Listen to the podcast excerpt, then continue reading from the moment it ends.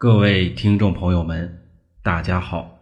今天为大家带来历史典故故事的名字叫做《东施效颦》。春秋晚期，越国有位名字叫西施的倾世美人，她天生丽质，仪态万千。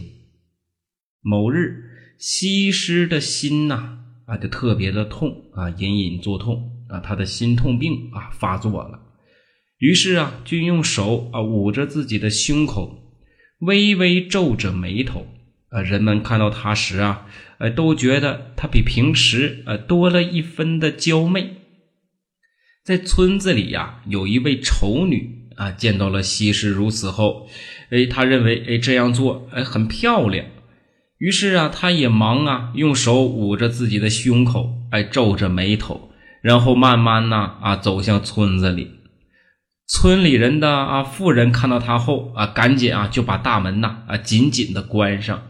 穷人呢啊也看到他之后啊，哎就马上啊哎带着妻儿啊都躲得远远的。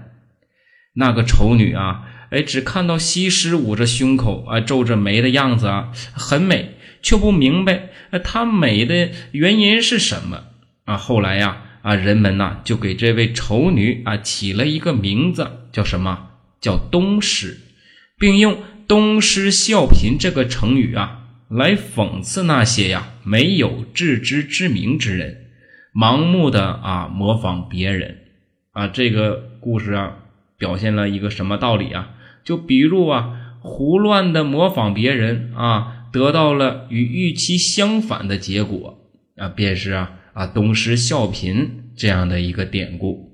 那好了，那今天的故事啊就讲到这里。